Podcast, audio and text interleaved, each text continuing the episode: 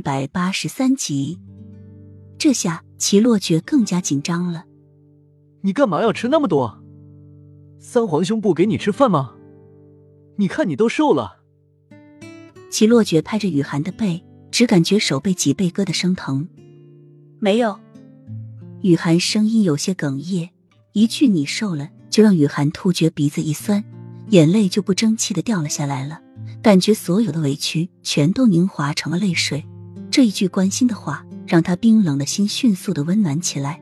他以为这个世界只有他一个人了，不会再有人在乎他、关心他了。但是没想到还会有人会说他瘦了。雨涵，你有什么难过的事就说出来。我知道三皇兄不宠你了，又娶了那么多的妻妾，你心里一定不好受，也受了不少委屈。你要是想哭，就大声的哭出来吧。齐洛觉看着雨涵这副痛苦的样子，满眼的心疼和怜惜。齐洛觉越是这么说，雨涵就越死撑着。他从来没有在外人面前掉过眼泪，他不想别人看到他脆弱的一面。雨涵紧紧咬着下唇，直到嘴角有了一丝甜腥味，他也不愿哭出来。你哭吧，哭出来就好多了。肩膀借你靠。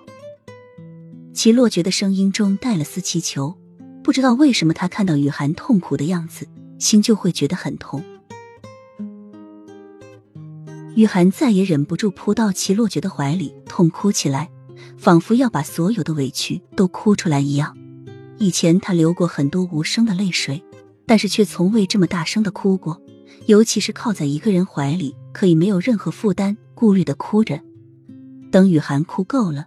齐洛觉肩上的衣服也湿了一大块，哭过之后的雨涵觉得压抑在心头的阴霾一下子消失无踪，心情也随之大好。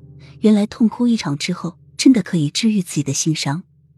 谢谢你，雨涵擦干脸上的眼泪，看到齐洛觉湿了一大块的衣服，有点不好意思，但是却觉得异常的温暖。